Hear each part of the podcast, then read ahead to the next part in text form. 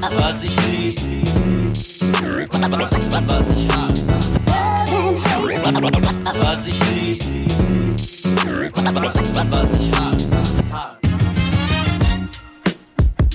Moin und herzlich willkommen zu einer neuen Folge Backspin Love and Hate. Mein Hip-Hop-Urlaub. Denn mein Name ist Nico Backspin und ich mache sehr viele Formate und äh, freue mich immer darauf, wenn ich mit meinen äh, guten alten Freunden und Kompagnons hier unterwegs bin und ein bisschen über Themen rede, auf die ich mich weniger vorbereiten lassen muss, sondern mehr darauf einlassen kann. Denn wir haben einen Chefredakteur, der dafür sorgt, dass dieses Format so blüht und gedeiht, wie es nur ähm, kann. Und das ist der wunderbare, schlecht ausgeschlafene Boogie Down Bass. Hallo. Danke, Nico, für die Blumen. Guten Tag, liebe Hörer. Äh, ach nee, wir sind hier bei Love and Hate. Wir können ruhig Hörerinnen und Hörer, bitte, bitte, wenn dann schon richtig gendern. Ach so, ja, da halte ich mich beim Schreiben auch irgendwie nie dran. Aber da kann man mich gerne für anschreiben und mir Hass. Äh, Tiraden hinterher schicken. Irgendwann lernst äh, du Aber ich versuche mich zu bessern. Genau. Moin, Leute. Schön, dass du da bist, schön, dass du fit bist. Ich bin gespannt, was du heute mitgebracht hast, damit das Ganze irgendwie eine Klammer hat, was so technisch, musikalisch und äh, auch vom Witze und vom äh, Soundbild her äh, alles passt, haben wir den guten, lieben Zwölffinger Dan mit dabei. Moin. Mahlzeit. Schön wieder back in Business zu sein. Back in Business, das ist der Fakt, denn ähm, dieses Format lebt natürlich davon, dass wir uns angucken, was es so ein bisschen, ich nenne es immer die Hip-Hop-Autobahn, aber was es so an interessanten Themen gibt, die die Hip-Hop-Kultur ganz äh, seitig umfassen. Und da gibt es ja ein Projekt, das vor ungefähr fünf Jahren angefangen hat, das jetzt endlich im Business ist, so dass man äh, nach dem Crowdfunding aber jetzt quasi auch zuschlagen kann, wenn man möchte. Und deshalb an dieser Stelle der äh, Verkaufstipp Nummer eins des heutigen Formates äh, für euch da draußen in Form von Buch, falls ihr noch ein Weihnachtsgeschenk sucht. Ein dickes Buch, da kann man äh, das, das äh, ein oder andere Buchregal wird unter der Last stöhnen, würde ich mal Oh behaupten. ja. Oh ja. Äh, eine, eine Stadt wird bunt. Wir haben schon des Öfteren äh, das schon mal angerissen, angesprochen, den Werdegang so ein bisschen immer mal wieder äh, beleuchtet. Äh, Hamburg Graffiti History 1980 bis 1999. Da haben sich ein paar Jungs aus Hamburg, äh, Frankster, Davis, Cario und Dime zusammengesetzt. Und wie du schon sagst, Nico, fünf Jahre haben sie dran gesessen, um wirklich ein Produkt auf den Markt zu schmeißen, wo man nichts Negatives finden kann, glaube ich. Also ein richtig derbes, dickes, geiles Buch. Viele 1300 Abbildungen, glaube ich, äh, von äh, nicht nur reine Graffitis, auch sehr viele Posse-Bilder, Gangbilder, Crewbilder. Äh, einfach ähm, das Leben, das Zwischenmenschliche, das soziale Hip-Hop-Leben in der Zeit eben versucht zu beleuchten. Weil ich meine, es, geht ja in, für solchen Büchern, natürlich sind Bilder geil, man guckt sich die Bilder gerne an, aber die Story dahinter, also das Bild malt sich nicht von alleine, da steckt ja immer eine Person hinter und das ist ja eben das Wichtige. Ne? Also der, der Graffiti-Maler, der Mensch malt das Bild und das ist dann immer geil, wenn du in einem Buch so halt beides hast. Du hast coole Bilder und, und hast noch die Hintergrundstories. Und gerade so ein Backflash wie für mich alten Hasen, äh, richtig dope. Ja, ne, ich muss auch ehrlicherweise sagen, das ist eine coole Zeitreise, es macht Spaß da reinzugucken. Die Texte sind auch schon ziemlich spannend und äh, gut gemacht. Da sitzt natürlich auch mit so Dennis Kraus, ehemaliger Chefredakteur der Backspin, über fast zehn Jahre ähm, auch eine sehr feine Feder mit dabei, der viele der Texte geschrieben hat. Das ähm, ist rundum stimmig und ähm, sie haben es nicht geschafft, dich aus der äh, Graffiti-geschichtlichen ähm, äh, Zeitachse rauszustreichen, Base. Ne? Dann, wenn man genau guckt, dann bist du vertreten. Ja, ich bin da vertreten, ja, natürlich. Das ist so ein bisschen äh, äh, Werbung in eigener Sache sozusagen. Kauf das Buch, ich bin da drin. Nein, ja, ich. Ähm, Finde ich gut. Ähm, ja, ich habe die Jungs auch mit äh, Futter versorgt, äh, mit paar Sachen, die in das Buch passen, Bilder ähm, und natürlich ein paar Hintergrundstories. Ähm, ja, ich habe ein paar Charakter, fast 20, St- fast 20 Charakter, äh, die ich ja überwiegend gemalt habe in meiner Zeit und immer noch male. Ähm, Freue mich, dass das so, dass ich da so vertreten bin und danke schon mal. Es ist auch, ja, ist auch irgendwie ehrlich, doch muss auch ein ganz geiler Flash für dich gewesen sein. Ne? Also ich habe das das Gefühl, dass das bei allen so ein bisschen so gegriffen hat. Dieses, okay, das ist irgendwie ein ganz geiles Projekt, da freue ich mich, da muss ich irgendwie oder kann ich ja versuchen, irgendwas mit beizutragen. Ähm, wie war das bei dir, als du dann angefangen hast, in den Sachen zu stöbern?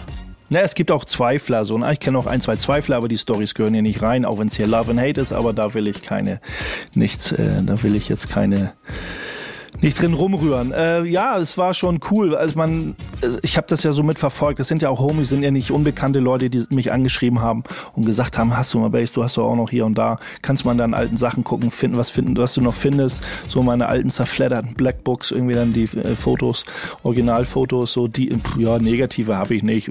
Okay, Fotos, gucken, einscannen, äh, irgendwelche Texte, äh, Hausdurchsuchungsbescheide oder irgendwas so, äh, was man so aus der alten Zeit findet, äh, Jam-Plakate Plakate, alles. Die haben ja alles Mögliche gesammelt. Also das, was in dem Buch, na, nicht vielleicht ein Bruchteil, aber äh, dass die Leute, die in dem, an dem Buch beteiligt sind, also jetzt Material äh, den Machern gegeben haben. Ich glaube, das Buch bildet nur ein Bruchteil von dem ab, was die, äh, was die Jungs eigentlich haben. Also ich habe so eine Zahl gehört, das ist bestimmt im Nachhinein noch mehr geworden, dass sie halt 10.000 Bilder haben zum Sichten und dann entscheiden mussten, welche dann ins Buch kommen. Und wenn man ne, 1300 Abbildungen im Buch, dann äh, man könnte noch ein paar Bücher machen, die wahrscheinlich vom Bildlichen genauso spannend sind.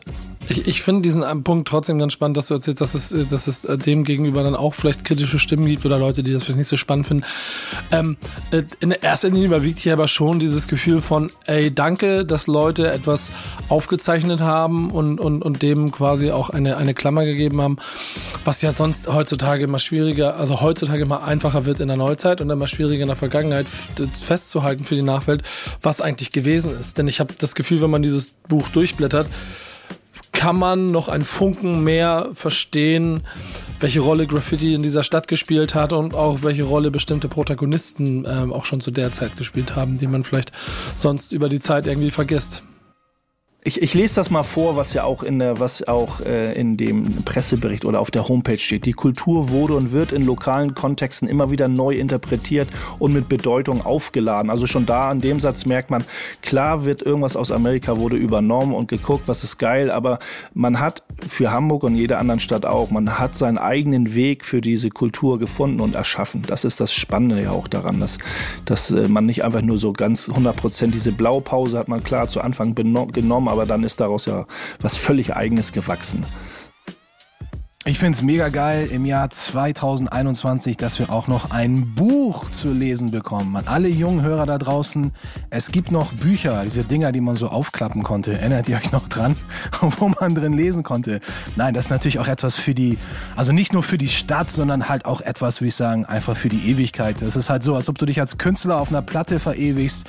Das ist, glaube ich, so einer oder ein Ritterschlag für viele, die in dem Buch auch vorkommen, einfach auch sag ich mal, der Nachwelt das irgendwie auch zu zeigen, wo man da stand, was man alles dazu beigetragen hat. Und ich muss sagen, ähm, Base, als wir uns immer mal kennengelernt haben, Mitte der 90er, da hat es mir auch ein sehr, sehr interessantes Foto gezeigt. Ich weiß nicht, ob wir jetzt darauf näher noch äh, eingehen wollen. Und irgendwie hat sich dieses Foto auch bei mir immer eingebrannt. Und immer wenn irgendwie ich an einen jungen Bass denken muss, wenn das mal, mal vorkommt, dann denke ich auch immer an dieses Foto. Ich weiß nicht wieso. Ob, ob wir es vielleicht auflösen wollen, keine Ahnung, bleibt dir überlassen. Aber ja, natürlich, also du hast dich damit auch weiterhin unsterblich gemacht. Nicht nur mit der, mit der, mit der äh, Musik bei Soul Brother und bei den Reimbanditen und die, die deutsche Reimachse und hast du nicht gesehen, sondern jetzt auch mit diesem Buch. Ich glaube, da kannst du dir auch auf jeden Fall ein äh, bisschen selbst auf die äh, Schulter klopfen. Ich finde es immer, immer spannend zu sehen, äh, wie, oder was heißt spannend, äh, höchsten Respekt äh, für die Jungs. Das ist ja ein Ding, was aus Liebe geboren wurde und aus Liebe gemacht worden ist. Da wurde viel Zeit investiert, viel Geld. Natürlich hat man durchs Crowdfunding zum Glück das Geld wieder, die Kosten des Buches, damit man das Buch überhaupt äh, drucken lassen konnte, reinbekommen. Aber trotzdem, das viel, viel Zeit. Also es ist, ich sag jetzt mal, wenn man das mit, mit mainstreamiger Musik oder irgendeinen anderen Sachen vergleicht, das ist ein Non-Profit-Projekt. Das ist wirklich aus Liebe zur Kultur entstanden, damit man ein Zeitdokument hat. Da wurde mitten, da, auch für andere Städte. Also so ein Buch, was natürlich die Hamburger Geschichte äh, beleuchtet, ist, ist wie ein Denkmal, was man setzt für alle großen Städte, für alle Hip-Hop-Hotspots in diesen Jahren oder allgemein. Das, äh, ne, das ist ja auch nicht eine Blaupause, aber es zeigt schon auf, dass in jeder großen Stadt in ganz Deutschland, überall auf der Welt, äh, genau sowas, äh, diese Hip-Hop-Findung für jede Stadt selbst, für jeden einzelnen Protagonisten stattgefunden hat. Ohne Frage. Ich bin äh, ein großer Fan des Projektes, das war ich schon seit Sekunde eins. Hab deshalb im Crowdfunding auch zugeschlagen und gleich ein paar äh, von den Büchern gekauft, auch, weil ich es natürlich irgendwie festhalten will und supporten möchte, was sie da machen. Und das könnt ihr da draußen auch, indem ihr auf äh, eine Stadt wird bunt.de geht und äh, euch das Buch kauft, denn es gibt es äh, immer noch ähm, zu erwerben. Und ich würde euch raten, es zu machen, denn in der Machart, in der, in der Form, in der Größe, 560 Seiten, das sollten ursprünglich mal 300 irgendwas werden. Jetzt sind es einfach nochmal 200 Seiten mehr geworden. Das macht, das druckt man nicht einfach nochmal wieder so neu mal nebenbei. Das, das macht man nicht so. Das ist ein, das ist ein Zeitdokument mit einem Funken Respekt für äh, Kultur und vielleicht auch dann noch diese Stadt und die Kultur dieser Stadt äh, sollte man dringend zugreifen und vielleicht auch ein Weihnachtsgeschenk draus machen. Äh, deswegen ja, ne? Dezember würde ja passen. Ja. Also ich hatte, ich hatte es mir abgeholt. Es war ja auch ein Book Release Day jetzt äh, vor einer guten Woche, etwas mehr als einer Woche ähm, wo man dann auch immer diese alten, wo man die alten Homies, nicht viele, aber schon einige und man hat sich gefreut, wenn die alten Hasen auf, einen, auf einem Haufen sind und ein bisschen äh, Smalltalk halten kann. Ähm, war schon nice, äh, da die Leute anzutreffen, habe ich mein Buch geholt und dann bin ich abends noch zur Arbeit gefahren. Es hat keine Minute gedauert. Ich habe ein bisschen erstmal ein bisschen durchgeblättert, natürlich nicht so intensiv bei der Arbeit, aber da hat sich sofort die Gänsehaut eingestellt. Also da war sofort äh, Alarm das war schon nice, so. Weißt du, wenn, wenn, du so Sachen siehst, so, ach, das ist doch im Buch und das ist im Buch gelandet. Also auch von anderen Leuten, die man ja kennt. Man freut sich ja für jeden Einzelnen, der in dem Buch stattfindet und jedes Wort, was man irgendwie fast schon dann fühlt, weil man diese, die Zeit eben so erlebt hat. Und genau dieses Gefühl könnt ihr euch nach Hause holen. Macht es bitte äh, mit wärmster Empfehlung von Nikolaus Becksmann. Äh, und dann habt ihr vielleicht ein schönes Geschenk für euch oder für eure Liebsten. Äh, und den passenden Song dazu gibt es jetzt von äh, Zwölf Finger Dan. Ja, den passenden End-90er Hamburg Deutschrap-Flavor gibt's jetzt on top for free drauf. Ihr hört schon das Instrumental im Hintergrund von Hand aufs Herz 1, 2. Sei doch mal ehrlich. Und kauft das Buch. Bis gleich. Was ich lieb, was ich hasse. Äh, Wir sind immer noch bei Backspin Love and Hate und in der Sekunde verschlucke ich mich. Entschuldigung. Mein Name ist Nico Backspin, bei mir Boogie Down Bass und zwei Finger an. Und ähm, dieses Format lebt sehr viel, sehr viel davon, dass es um die Liebe für die Hip-Hop-Kultur geht oder in Form von Hate auch mal ein bisschen darüber diskutieren, was es zu, so äh, zu kritisieren gibt an bestimmten Stellen. Äh, jetzt überwiegt ganz klar Love und in diesem Zusammenhang vor allen Dingen auch das Gefühl dafür, dass da, sagen wir mal, wie es ist, eine Jam an einem Ort auch von jemandem mit initialisiert wird, wo man sich ein bisschen fühlt, als würde man 30 Jahre zurück in die Zeit wandern, oder? Was, was sagst du, Base? Was war so dein erstes Gefühl? Inklusive dem Flyer, den du gesehen hast. Inklusive dem Flyer, genau. Also sehr ähm, eine Hip-Hop-Jam, wie du schon gesagt hast, äh, aus, aus äh, 1990 irgendwie. Ja, Tachi, Rating. Leute, wisst ihr, wo Ratingen liegt? Viele werden es erstmal so äh, nicht wissen. Aber Ich kenne es noch aus, aus guten alten Eishockey-Manager-Zeiten, weil der Ratinger e.V. da ein sehr guter Eishockeyverein war. Da und wenn man so in mitmachen. den äh, mit 90ern den Underground Deutschrap so ein bisschen mitverfolgt und ge gelebt hat, dann war Rating auf jeden Fall auch äh, ein Begriff, eine rote Fahne auf der Landkarte, denn von dort kommt die Fresh Family. Äh, und darum geht's heute. Musik in Rating. Ähm, Tachi, ähm, einer der Frontmänner von der Fresh Family, nie, nie weg, nie so, nie so die letzten Jahre, ähm, na, kommt drauf, wo, wo war er hier mit äh, Rapper hier bei der Jazzkantine? Jazzkantine, genau. Genau, hat er über Jahre ja immer auch als Rapper mitgewirkt, aber äh, trotzdem nie so, auch ähm, in, in anderen Dingen, nie so den Draht zur Hip-Hop-Kultur verloren. Er ist auch Graffiti-Maler und alles und kümmert sich jetzt wieder ein bisschen darum, dass äh, die Ratinger Hip-Hop-Szene oder die regionale Hip-Hop-Szene auflebt. In, und er hat, ähm, wenn das hier ausgestrahlt wird, fand eine kleine Hip-Hop-Jam in Rating statt, im Kulturloft nach West. Ich hoffe, ich kriege noch ein bisschen mit, wie es da war, aber es hat mich einfach interessiert, weil äh, als ich den Flair gesehen habe und was er davor hat und welche Leute er eingeladen hat, dass er einfach mal wieder Bock drauf hat, dass so ein klassischer Jam-Charakter stattfindet in seiner Stadt, äh, war ich so ein bisschen getriggert und dachte, da reden wir, äh, ver verlieren wir hier bei Love and Hate ein paar Worte drüber. Ist auch irgendwie ein schönes Thema, ne? Also diese Veranstaltungen leben ja zum einen davon, dass sie von einer Community quasi, also damit auch von jemandem, der irgendwie sein Gesicht dafür gibt, äh, mitgetragen werden, aber dann auch eben von diesem Community-Gedanken, der ich das Gefühl habe, über Jahre so ein bisschen verloren gegangen ist, aber wiederkommt, auch aufgrund der Tatsache, dass da eine Generation, die zwischendurch vielleicht auch mal ein bisschen Pause gemacht hat, jetzt sich diesen Raum wiederholt, um eben genau dieses klassische Jam-Gefühl wieder aufzubauen. Äh, bin ich so ein bisschen häufiger auf solchen Veranstaltungen. Kannst du das bestätigen, dass ähm, also quasi die ältere Generation wieder zurückkommt, um äh, so ein bisschen in Form von Familientreffen draus zu machen?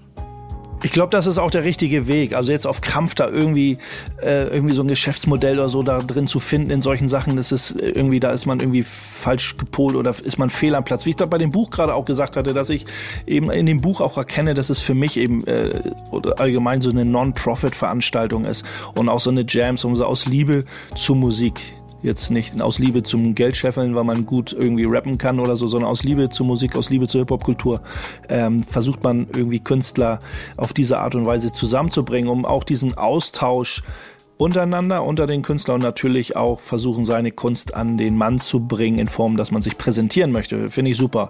Also ich meine, wie gesagt, wir haben nur dieses eine Leben, wir haben begrenzte Zeit, äh, man investiert die Zeit quasi nicht nur für sich, sondern äh, für eine Sache und das, da habe ich größter Respekt, so, ne? also immer wieder Props für solche Geschichten, wo die Leute sich da reinknien und gucken, dass man da zusammenkommt. Ja, ich find's gut. So.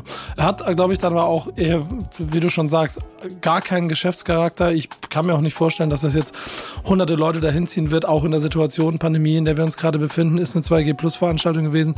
Äh, es ist ja schon gewesen, wenn wir hier waren. Es wird aber in der Zukunft auch immer wieder solche Sachen geben und ich freue mich einfach auch darauf, wenn wir wieder noch besseres Wetter haben und es draußen an irgendeiner Hall of Fame stattfinden kann oder, oder an irgendeinem Freiplatz oder in welcher Form auch immer, dass so ein bisschen dieses Gefühl von Community zusammenwächst. Vielleicht auch über ein paar Generationen, weil dann ja dann auch immer mehr Kinder mit dabei sind, die sonst vielleicht nicht bei sowas dabei wären. Ist ja auch jetzt nicht negativ äh, ähm, gemeint jetzt gegenüber äh, Veranstaltern, die versuchen auch mit Hip-Hop-affinen Veranstaltern, also Sachen irgendwie äh, dann ein bisschen Geld zu verdienen. Da, da passieren ja auch diese Community- und Connection-Geschichten. Äh, äh, das ist, ist ja völlig normal und das ist ja auch da hineingewachsen. Und ob es nur kleinere Veranstaltungen oder Großkonzerte sind oder so, ähm, super gutes Geschäftsmodell und es gibt genug Fans, die auch das da auf den Zug aufspringen und sagen, da habe ich Bock drauf. Aber wie gesagt, äh, am meisten Respekt kriegen von mir die Leute, die da wirklich sagen, ey, ich verdiene ja kein Geld, aber ich kriege ein bisschen Liebe zurück äh, und das, das reicht mir schon. Für die Kultur. Ja, Jungs, ich habe mich hier zwischendurch mal gemeldet, wollte auch was sagen, aber jetzt habt ja. ihr mir doch alles schon. oh, komm, irgendwas Schlaues kannst du jetzt noch dazu sagen. Ja, ich wollte eigentlich noch, äh, ja, eigentlich habt ihr ja schon alles irgendwie gesagt, aber für mich so, wenn man so den Vergleich zieht zwischen heute eine Hip-Hop-Jam und in den 90ern eine Hip-Hop-Jam, dann muss ich sagen, so in den 90ern war die Hip-Hop-Jam so dieses Social Media im Hip-Hop, das so wie es halt irgendwie heute ist.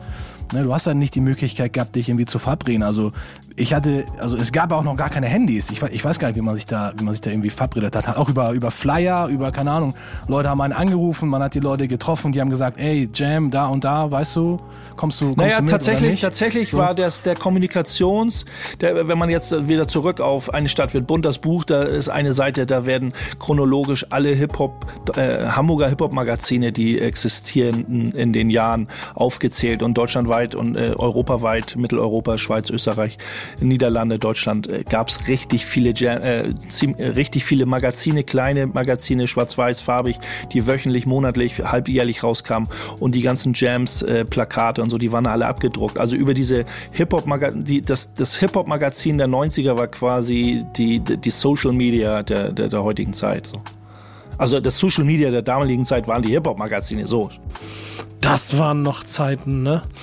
Ähm, naja, es gibt ja einen, einen Ursprung in dem ganzen Ding. Tachi, Fresh Family stehen auf der Bühne. Ähm, wie gesagt, es war schon und ich bin nicht dabei gewesen, aber das Gefühl von Ahmed Gümnitz nochmal auf, auf Bühne zu hören, das würde ich gerne nochmal hinkriegen. Äh, denn das ist irgendwie dann doch ein Stück Musikgeschichte äh, von der Fresh Family, was nicht verloren gehen darf und was auch schön wäre, wenn man es irgendwann nochmal sieht. Vielleicht hören wir es jetzt ja. Ich weiß nicht, was, was Bass da so, äh, was da so vorbereitet hat. ja, du kannst sehr gut meine Gedanken lesen. Ja, ja, na klar hören wir jetzt erst was von der Fresh Family, von ihrem äh, 97er Album Wir sind da, gibt es jetzt den klassischen Song Hip-Hop. Okay, nehmen wir den. Okay. So ist halt Love and Hate. Ich wünsche mir was und man lacht mich aus und man nimmt was anderes. So sieht er, so läuft das hier. Bis gleich. Was ich lieb. Was ich hasse. Backspin Love and Hate mit Nico Dan und Bass immer noch für euch unterwegs. Genau wie Boogie Down Bass in der Hip-Hop-Welt mit dem nächsten Thema. Was hast du dir ausgesucht? Worüber sollen wir reden? Denn ähm, dieses ist ja schon ein Format, wo es um Hip-Hop-Kultur geht. Ja, Dan hat gesagt, wir sollen nochmal deinen dein, äh, dein Gedankengang immer aufnehmen und sagt, wir, wir bewegen uns über die Landstraße von Rating, äh, tuckern wir mit unserem, mit unserem alten Audi 80 äh, nach Heidelberg. Mal wieder. Mhm. Ähm, Immer eine Reise wert. haben wir auch schon mal angesprochen, das Hip, äh, ja, das Hip-Hop-Archiv in Heidelberg ähm, haben wir schon als Thema gehabt. Äh, Tony Torch haben äh, ein paar tausend Dinge zur Verfügung gestellt, äh, Flyer-Texte, keine Ahnung, das äh, ganz viel komische Dinge, nicht komische Dinge, Hip-Hop-Dinge, Hip- Hip-Hop-Memorabilien, Andenken, ähm, alles, was zur Hip-Hop-Szene so gehört, was man so in den Kisten auf den Dachböden findet ähm, und immer noch in, in irgendwelchen Schubladen schlummert, ähm, weil man ja sowas wie ein, ich nenne es mal, es ist ein Archiv, es ist kein Hip-Hop-Museum, aber sie wollen halt, ähm, die Stadt Heidelberg will ja ein Hip-Hop-Archiv gründen, das 2023 jetzt laut den letzten Rhein-Neckar-Zeitung Nachrichten in den Stallungen auf den Campbell Barracks ziehen soll. Also nimmt schon konkrete Form an, das Hip-Hop-Archiv in Heidelberg. Es gibt ja, wie gesagt, es gibt schon ordentlich Sachen, ähm, die dokumente, dokumentiert sind, beziehungsweise ähm, ja, gel gelistet sind. Aber man geht noch einen Schritt weiter. Die haben sich wohl da zusammengesetzt in Heidelberg und haben Visionen, Vision eines großen Centers bis 2030, was mir natürlich auch gefällt, äh, so ein Gedankengang. Also ich sage so, das, wenn man sagt so, hm, Center, was soll das werden? Da ist dann bin ich wieder bei dem Hip Hop Museum, nenne ich das jetzt mal altbacken als Begrifflichkeit und einfach nur ein Archiv, wo man reingehen kann, stöbern kann äh, und sich äh, die Geschichte auch ähm, äh, reinziehen kann, die äh, Heidelberger Hip-Hop-Geschichte in Form von Dingen, die dort Tony L. und Torch äh, gespendet haben der Stadt. Aber ein Hip-Hop-Center in Heidelberg klingt natürlich noch äh, visionär natürlich, aber noch geiler. Schöne Idee. Oder Dan? Reise nach Heidelberg?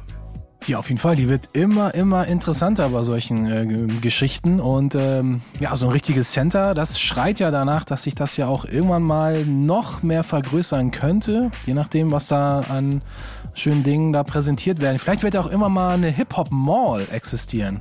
Wo einfach nur du reingehst und da über zwei, drei Stockwerken dir die gereinste Hip-Hop-Dosis abholen kannst.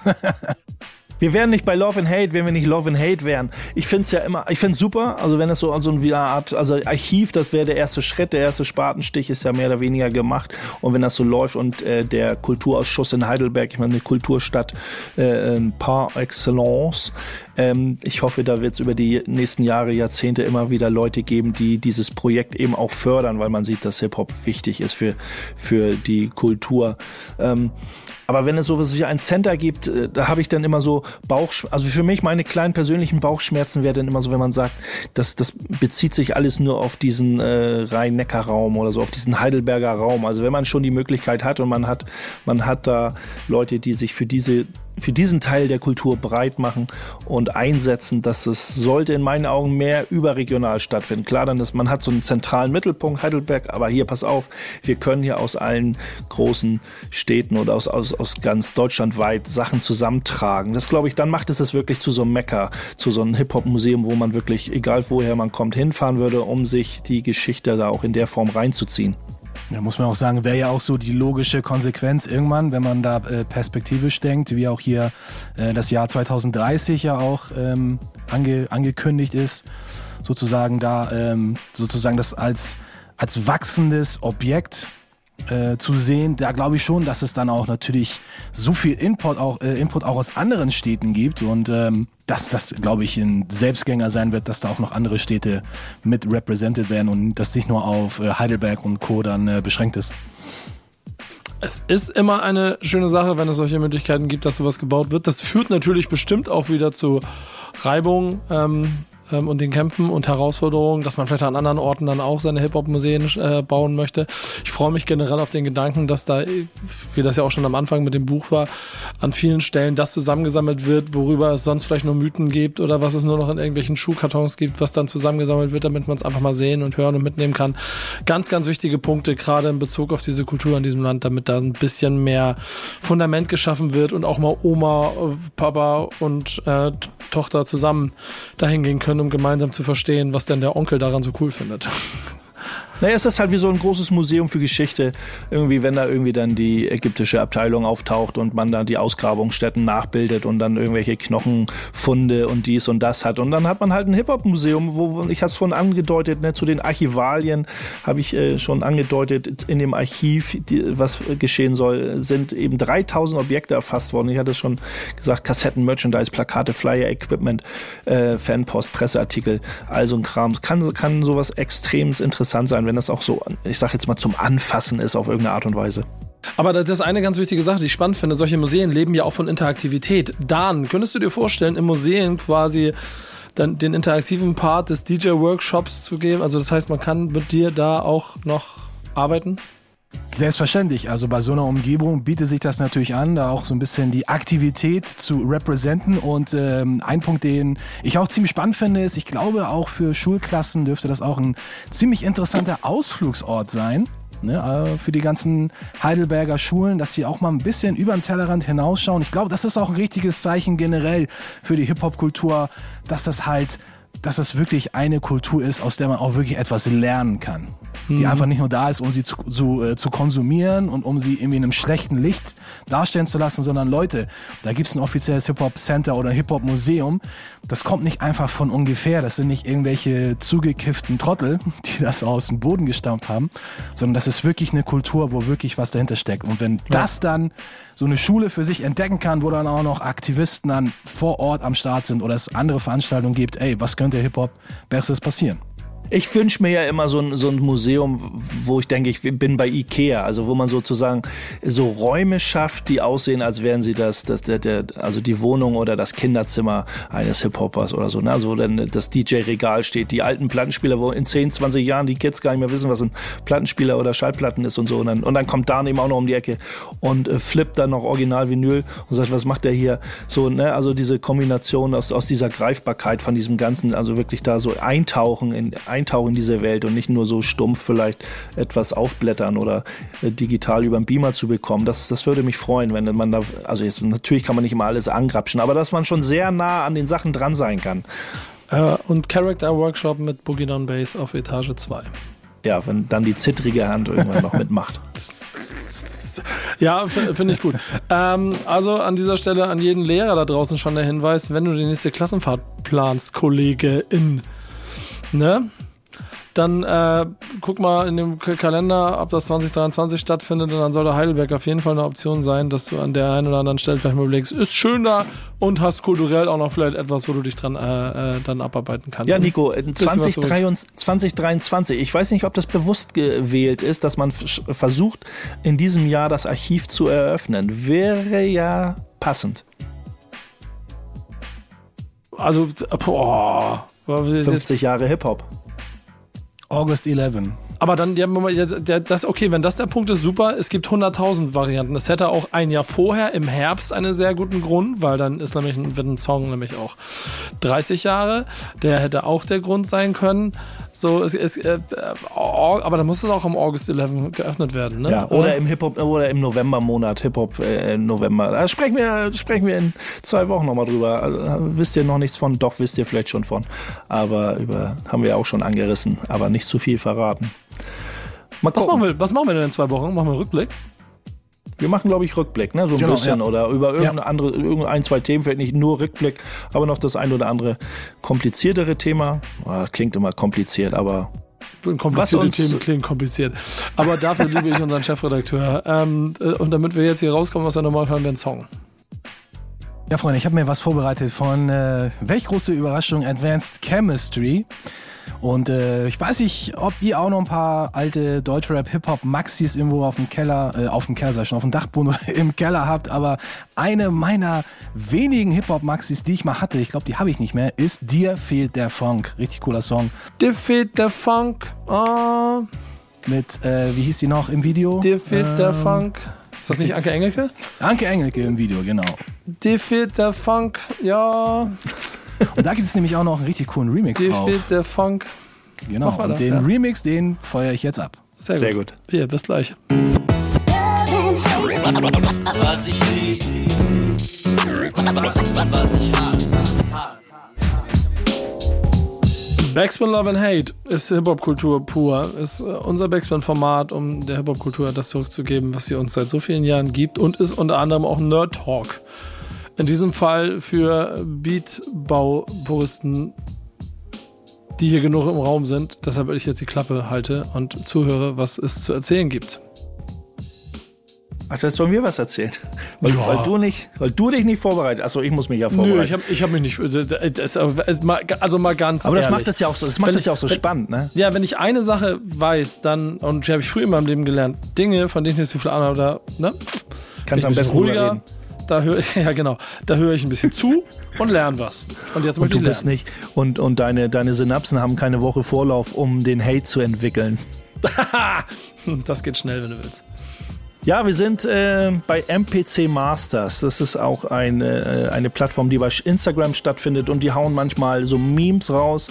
Ähm, Vielmehr jetzt nicht so zum drüber lachen oder spaßig sein, sondern dass es eher Quotes sind, äh, Sprichwörter. Beziehungsweise da sind mir zwei Sachen aufgefallen ähm, in letzter Zeit von Pete Rock. So eine Aussage von Pete Rock, die lese ich mal vor, übersetzt. Wo immer ich den besten Teil der Platte höre, werde ich ihn nehmen. Wenn es mir wirklich gefällt, zerhacke ich es in kleine, kleine Stücke, damit ich damit machen kann, was ich will. Klingt erstmal plausibel, ist es auch plausibel und beschreibt eigentlich ganz gut den klassischen Beatmaker-Werdegang, wenn man sagt, ich, ich bin, ich bin äh, Sounddigger, egal ob es von Vinyl kommt oder wo auch immer, und ich will was Neues, will mein, meine Kreativität äh, ähm, dazu, also will den Sound dazu nutzen, meine Kreativität da ein was Neues zu schaffen. Fand ich ganz gut, gerade wenn das so so ein Pete Rock sagt, ähm, weil er damit ja auch wieder so eine Brücke schlägt zu diesen ewigen Diskussionen, so Beatmaken und, und Samples, was etwas zu samplen und wieder abzuspielen und da vielleicht ein paar Drums draufzulegen. Das ist doch kein Produzieren, das ist doch kein Musikmachen und sowas. Da haben wir aber auch schon das öfters mal drüber gesprochen. Ähm, das ist halt eine andere Art, eine andere Form von Kreativität und am Ende kommt ein Produkt bei raus, wo die Leute drauf flashen und voll, eigentlich eine klare Daseinsberechtigung hat und äh, der künstlere Aspekt ja eben auch da ist. Ja, ich muss sagen, so in der Entwicklung von der Produktion von diesen klassischen äh, Beats Ende der 80er, als dann das Sampling das ermöglicht hat, so bis in die Anfang der 90er, war es ja eher schon so ein bisschen Loop-lastiger. Ne? Die Produzenten haben sich dann auch eher so fertige Loops dann eher zusammengesampelt und die so übereinander geschichtet. Ich glaube, wenige haben sich dann wirklich getraut, Sachen so wirklich klein zu zerschnibbeln, so wie es halt äh, Pete Rocky in seinem, in seinem Meme sagt. Sondern ich glaube, das, das kam erst so ein bisschen später, als sie, als sie irgendwie gemerkt haben, ey, man kann auch, man kann auch mit kleineren Teilen kreativ sein. Man muss nicht immer ganze Loops nehmen. Ich erinnere mich noch an, äh, ich glaube, ich weiß gar nicht, ob wir das mal waren, Base, wo wir dann halt auch über die Produktion in den 90ern gesprochen haben und wo es dann hieß so, ah, bloß, bloß keine Pause lassen in den Beats. Da darf, da darf kein Break drin sein. Das muss alles flüssig sein. Das muss alles loopbar sein. Und irgendwann, glaube ich, ist das mal auch aufge, aufgebrochen worden. Es gibt auch einige Songs in den End 80ern, die halt auch mit, äh, sag ich mal, kleinen minimalistischen Samples auskommen. Aber ich glaube, diese, diese Entwicklung, so dass, dass sich die Producer wirklich so auf ganz kleine Fetzen ähm, sozusagen reduziert haben und daraus dann was gebaut haben. Ich glaube, das kam erst wirklich äh, später. Und ich weiß nicht, viele unterschätzen das ja auch und äh, wissen auch nicht so wirklich, was damit anzufangen, wenn sie, wenn sie einen Producer sehen, der, keine Ahnung, der vielleicht mit einem, der nur mit einem Sound irgendwas äh, Dopes baut. Äh, na, na, wir wissen alle, einer unserer Lieblingsproducer ist natürlich Premiere, der dafür halt auch bekannt ist, aus wenig so viel zu machen und dann Ja. auch immer sozusagen den, den richtigen Beat für den richtigen Rapper zu bauen. Und das ist natürlich auch etwas, was du halt auch nicht einfach so aus der Hüfte schießt. Bei Pete Rock ist es ja auch so eine Sache, wenn man viele seiner Produktionen hört, dass äh, du denkst, so, oh ey, der Sample, den kenne ich irgendwo her oder oder man erkennt es halt nicht, aber wenn wenn du diesen wenn du den Beat hörst, dann ne, man du sagst sprachst gerade von diesen Lücken, die man lässt, die ja auch äh, so eine, künstlerisch gedacht sind, aber Pete Rock hat es ja auch äh, in die Perfektion getrieben, dass er Sachen, wie er eben auch geschrieben hat, er, er zerschneidet das in extrem viele kleine Stücke und puzzelt sich das Puzzle neu zurecht und man hört es nicht. Man hört halt nicht, dass er dieses äh, das Neuarrangieren dieser kleinen Puzzlestücke. Man denkt, das ist wie man denkt oftmals, oh, das ist ja ein geiler Loop, obwohl da irgendwie 20 kleine Ministücke sind, die er neu für sich, wie er denkt, dass es für ihn besser klingt, wieder neu zusammengeschoben hat und dadurch wirklich was ganz eigenes entsteht. Die, die Melodie, die Harmonien, äh, den Ablauf, den Groove an sich so verändert, wie er denkt, das ist, das ist ein geiles, geile Aus Ausgangsbasis, aber ich mache halt einen anderen Hip-Hop-Groove drauf. Und das hat mich extrem auch äh, getriggert. Und da finde ich mich eben auch wieder, dass wir ja auch als Soul Brother äh, sehr, wir, Dan, wir hatten das jetzt mit dem Label auch, dieses Thema so, oder immer wieder, wenn du mit einem Label sprichst, äh, ja, wollt ihr Samples clearen, habt ihr Angst, dass vielleicht eure Samples erkannt werden? So, da, dass solche Fragen von irgendwelchen Labelbesitzern oder so entlockt, ich sage jetzt mal frech, uns eigentlich nur ein müdes Lächeln und sagen, Leute, wir choppen wir zerschneiden unsere Dinge eigentlich auch so und so richtig erkennen, würde zurückverfolgen, sage ich jetzt mal, ist sehr, sehr schwierig. Und natürlich äh, klären wir auch unsere Samples. Bei uns ist natürlich alles äh, sicher. Ne? Also da müssen wir uns, glaube ich, nichts vormachen. Wir sind auf jeden Fall immer auf der sicheren Seite, falls es jemand hört gerade. ähm, ja, und bei, äh, bei, bei Pete, äh, da gibt es ja auch, vielleicht habt ihr oder kennt ihr dieses Video auch, da gibt es nämlich, ähm, ich glaube, das ist irgendwann Anfang der 2000er entstanden, als er dann von der SP irgendwann zur MPC gewechselt ist und er dann in einem Video gezeigt hat, wie so ein bisschen seine Arbeitsweise ist. Und er hat dann auch so ein bisschen das, was du gerade auch ähm, äh, erklärt hast, hat er dann auch in dem Video gezeigt, nämlich dass er sich so quasi von einem Loop immer das so in in äh, quasi Achtel zerschnitten hat und damit dann quasi dann seine Beats dann neu arrangiert hat und hat dann zum Beispiel einen Loop dann auch andersrum laufen lassen. Und das hat dann auch zu dem Zeitpunkt auch einige von meinen äh, Producer-Kollegen auch so ein bisschen inspiriert, die sich dann halt auch diese ganzen einzelnen äh, Achtel äh, dann halt auch auf die Pads gelegt haben und damit dann quasi dann äh, was Neues draus äh, gebaut haben. Ich muss sagen, ist auf jeden Fall, ist auf jeden Fall eine coole, eine coole Arbeitsweise ich, ich für meinen Teil muss sagen, ich persönlich gehe da eher noch tiefer in die Materie. Also ich, ich glaube, so, mich so auf nur kleine Achtel-Sounds zu beschränken, wäre mir, glaube ich, noch zu wenig. So, ich glaube, ich gehe da, ich gehe da so wirklich noch in die Sechzehntel, teilweise 32. ganz kleine Sounds rein. Je nach, also natürlich je nachdem, was halt der Sample dir liefert. Wenn der Sample an sich schon so dope ist, dann äh, nimmt man ihn natürlich dann so, wie er halt ist. Aber Pete hat es auch schon oft gezeigt und auch viele andere großartige Producer, was sie aus, also aus was für kleinen Teilen sie dann wirklich so ein Brett äh, gebaut haben. Und das ist noch immer, wie gesagt, das ist einfach eine Kunst für sich. Es ist auch so und es bleibt dann auch immer eine Faszination da drin, die ich bis heute habe und ich mag auch dieses Gefühl von ähm, Werte ist zu doll, aber, aber der Art der Ästhetik zu schützen, wie man es gemacht hat, um das auch in die Neuzeit zu bringen. Und das geht ja zum einen über die Maschinen, das geht zum anderen über die Protagonisten, die genau das fühlen und leben. Und mit euch beiden habe ich ja zwei Exemplare hier, die genau die gleichen äh, Gefühle dabei haben. Also es macht, ja, aber das ist ja, das, das ist ja die Art und Weise. Ne? Wer hat, wer hat, wer, wer bestimmt, wie Musik äh, produziert werden muss. Also ne, wenn man sagt, da gibt es die Tonleiter und man muss Harmonielehre können und sowas. Ähm, natürlich, äh, da geht das eine los und meckern, ja, du kannst ja nicht mal ein Instrument spielen. Und andere behaupten ja wieder, wenn man samplet, ja, du klaust ja auch nur Sachen von anderen Leuten. Aber wir haben es ja gerade so ein bisschen erklärt. Aber interessant ist auch, äh, bei dem MPC Master Codes ist auch, wir haben noch ein anderes Ding von Jay Diller, wo er auch, äh, wo er auch was gesagt hat, was, was mich getriggert hat, weil wenn, wenn jemand etwas samplet, schon ein paar Releases äh, rausgekommen sind mit einem coolen Sample, sagen ja viele Producer, okay, den Sample fasse ich einfach nicht mehr an. Der wurde schon von einem Big Name oder so gesampelt. Ähm, Jay Diller denkt da auch, denke ich mal, ein bisschen anders drüber, wenn er sagt, ich höre dann, ich den Song, den viele hören. Ich lese das wieder vor. Einer meiner Lieblingstitel von Donald Byrd ist Think Twice und ich wollte ihn nicht samplen. Ich habe es immer genossen, wenn andere Leute ihn gesampelt haben. Und dann redet er weiter und sagt, ich wollte ihn auf meine eigene Art und Weise nachspielen, so wie ich ihn gehört habe. Also irgendwann packt es ein Producer dann ja auch und sagt, und man sagt sich, okay, jetzt nehme ich mir diesen Sample doch und mache es auf meinen, auf meine, auf meinen Hip-Hop-Weg, auf meine Art, äh, wie ich eben das raushöre. Das ist ja auch eine große Kunst für Producer oder ein großes äh, Defizit. Auch schon Diskussionen geführt mit Leuten. Kann man Soulmusik einfach nochmal so hören zum Genießen oder steckt immer der Producer in einem drin und man kann den Song gar nicht mehr durchhören und ah, da ist ein Stück, da ist eine Stelle. Oh nee, da, ja geil, direkt in Sampler, wo ist die SP? Scheiße, ich bin unterwegs.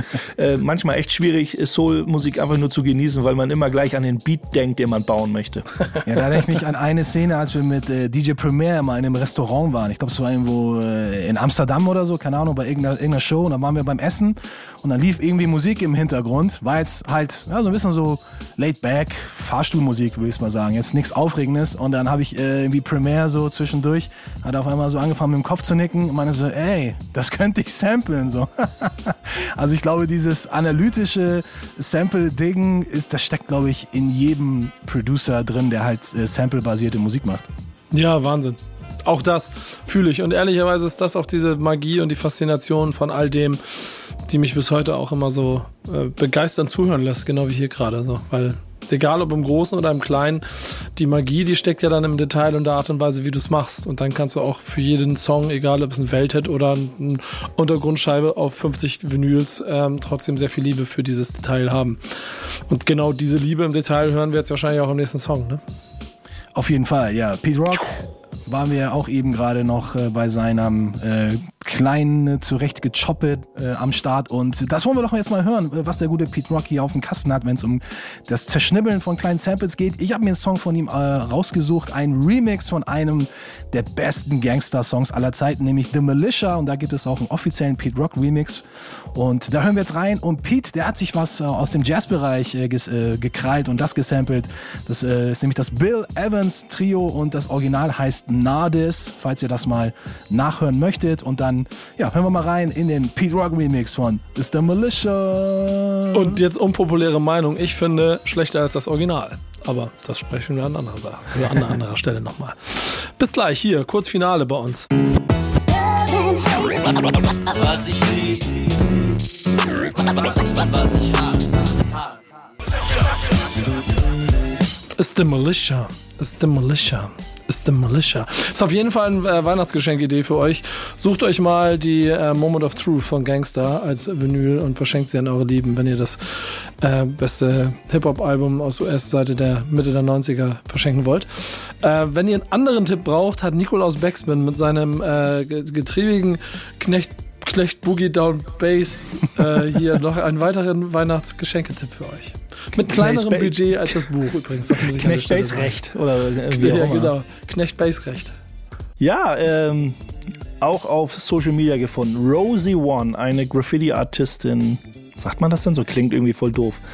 Ähm, aus der Schweiz, die schon ewig dabei ist und einen super coolen Cartoon, Oldschool, classy New York Style hat, was so Charakter und so angeht. Ähm, hat, ist nicht ihr erster Kalender, aber sie hat einen Kalender rausgebracht. Ähm, ich weiß gar nicht, welch, ich glaube ihr dritter mindestens. Äh, ja, auf jeden Fall hat sie einen cool gestalteten, äh, schönen äh, zwölfseitigen oder äh, ja, 14-seitigen mit Vorderseite und letzte Seite und so. Einen coolen Kalender. Ähm, der nicht nur ins Kinderzimmer, ne, schön bunt natürlich, aber es gibt genug alte Dudes, Graffiti-Dudes, die genau auf so einen klassischen Style abfahren und sagen, das Ding hänge ich mir irgendwo hin. Ähm, richtig cool. Sie hat eingeladen, das ist nicht, nicht jede, jede Seite ist von einem anderen Artist äh, gestaltet, äh, die wo es ganz gut zusammenpasst. Also sind zwölf Seiten, zwölf äh, Monate, die richtig dope zueinander passen äh, und geil auf diesen, wenn man so, ich habe euch, hier seht ihr die Bilder, wenn man das Deckblatt sieht und äh, den Juni zum Beispiel. Ähm, ich finde es geil in so einen, in so einen so kleine akribische Dinge in diesen Bildern zu erkennen. So, und dann diese, diese kleinen, äh, kleinen Dinge einfach äh, von diesen klassischen Graffiti-Styles. Finde ich super. Es ist äh, individuell auf jeden Fall. Kannst du zu Rosie One noch ein paar Worte mehr sagen zum Einordnen? Ja, können wir mal. Ich, ja, nicht wirklich. Sie ist schon ewig dabei. Gehört eigentlich auch zu der ersten Garde, zu der, zu der klassischen oder zweite Garde, Graffiti-Hip-Hop-Garde in, in Europa die schon ist es schon ewig dabei, ist hard connected, inzwischen eher, äh, ich sag jetzt mal, sie sprüht auch noch äh, und kann das auch nicht sein lassen, ist natürlich auch dadurch durch die Jahre 30, über 30 Jahre dabei, eben hard connected weltweit mit vielen Leuten. Ähm, und hält eben auch die Hip-Hop-Fahne hoch und das schon alleine durch ihren Style. Wenn man sagt, man, man hat Bock irgendwie auf die Hip-Hop-Kultur ähm, und, und das Graffiti-Ding, dann kommt man eigentlich gar nicht an Rosie One vorbei, weil sie einfach so mit ihrer Art und ihrer, ihrer, na, ihrem Stil so dermaßen Hip-Hop, äh, wie ich schon sagte, die Hip-Hop-Fahne hochhält, äh, wie, wie kaum eine andere oder wie kaum jemand anders. Ähm, Hip-Hop Graffiti, Graffiti seit 89 steht auf ihrer Instagram-Seite. Based in Bielbien steht auf ihrer Instagram-Seite und www.rosieone.com slash shop steht auf ihrer Instagram-Seite. Und dort geht ihr hin und kauft euch den 2022er Kalender, wenn ihr Bock drauf habt, denn der 2021er Kalender war wohl relativ schnell ausverkauft, was für euch ein Argument sein sollte, zuzuschlagen, denn das ist das zweite Weihnachtsgeschenk, was wir euch ans Herz legen, womit ihr euren Lieben eine Freude machen könnt. Ähm, ich hoffe, das macht ihr fleißig und wenn ihr das dann äh, gekauft habt und eine Schleife drum gebunden habt, freuen sich die anderen darüber, genau wie Base, dass sie an jeder Stelle irgendwo äh, eine Kleinigkeit finden, die in ein, ein Hip-Hop-Herz äh, aufschlagen lassen, weil sie diesen Graffiti-Kalender öffnen. Daran hast du was mitgekriegt. Nico ist noch nicht im Warenkorb. Der, der Kalender ist noch nicht im Warenkorb. Nico, ich warte schon die ganze Zeit drauf, ob jetzt der Übergang irgendwann kommt. Was, soll, ich, soll ich das jedes Mal erzählen oder dann mache ich das? das Ach so, die Überraschung, die Überraschung geht sonst flöten. Na, okay. Nee, Wir sind gespannt. Ja, komm, äh, ich, ich, ich schenke euch einen zu Weihnachten. Wollt ihr einen haben? Hängt ihr euch den auf beide? Hängt ihr euch den beide auf? Ja, natürlich. Selbstverständlich. Okay. Dann habe ich hiermit offiziell euer Weihnachtsgeschenk. Das bestelle ich jetzt. Ich habe nämlich erst einen, so den hatte ich hier fürs Büro. Dann bestelle ich jetzt zwei mehr. Zack, drei Stück. Ähm, gehen in den Weihnachtskalender und dann habt ihr ein Weihnachtsgeschenk. Fröhliche Bingo. Dankeschön. Fröhliche Weihnachten, Boogie Down Bass. Fröhliche Weihnachten. Zwei Finger da. Wann hören wir uns wieder? Vor Weihnachten. Okay, ja gut. Dann wünsche ich dann nochmal fröhliche Weihnachten. Geschenk wisst ihr jetzt schon, das ist ein bisschen tragisch. Euer Geschenk da draußen ist es, dass wir äh, sehr viele Love and Hate Folgen für euch auf allen Portalen habt. Die könnt ihr euch alle noch anhören. Und dass wir immer wieder für euch da sind. Das nächste Mal in zwei Wochen oder wann? Genau. Genau. Genau. In zwei Wochen nochmal. Kurz vor Weihnachten. Bis dahin macht's gut. Alles Liebe. Love and Hate. Macht's gut, Leute. Haut rein. Ciao, ragazzi. Bis dann. Was ich lieb, was ich hasse. Was ich lieb, was ich hasse.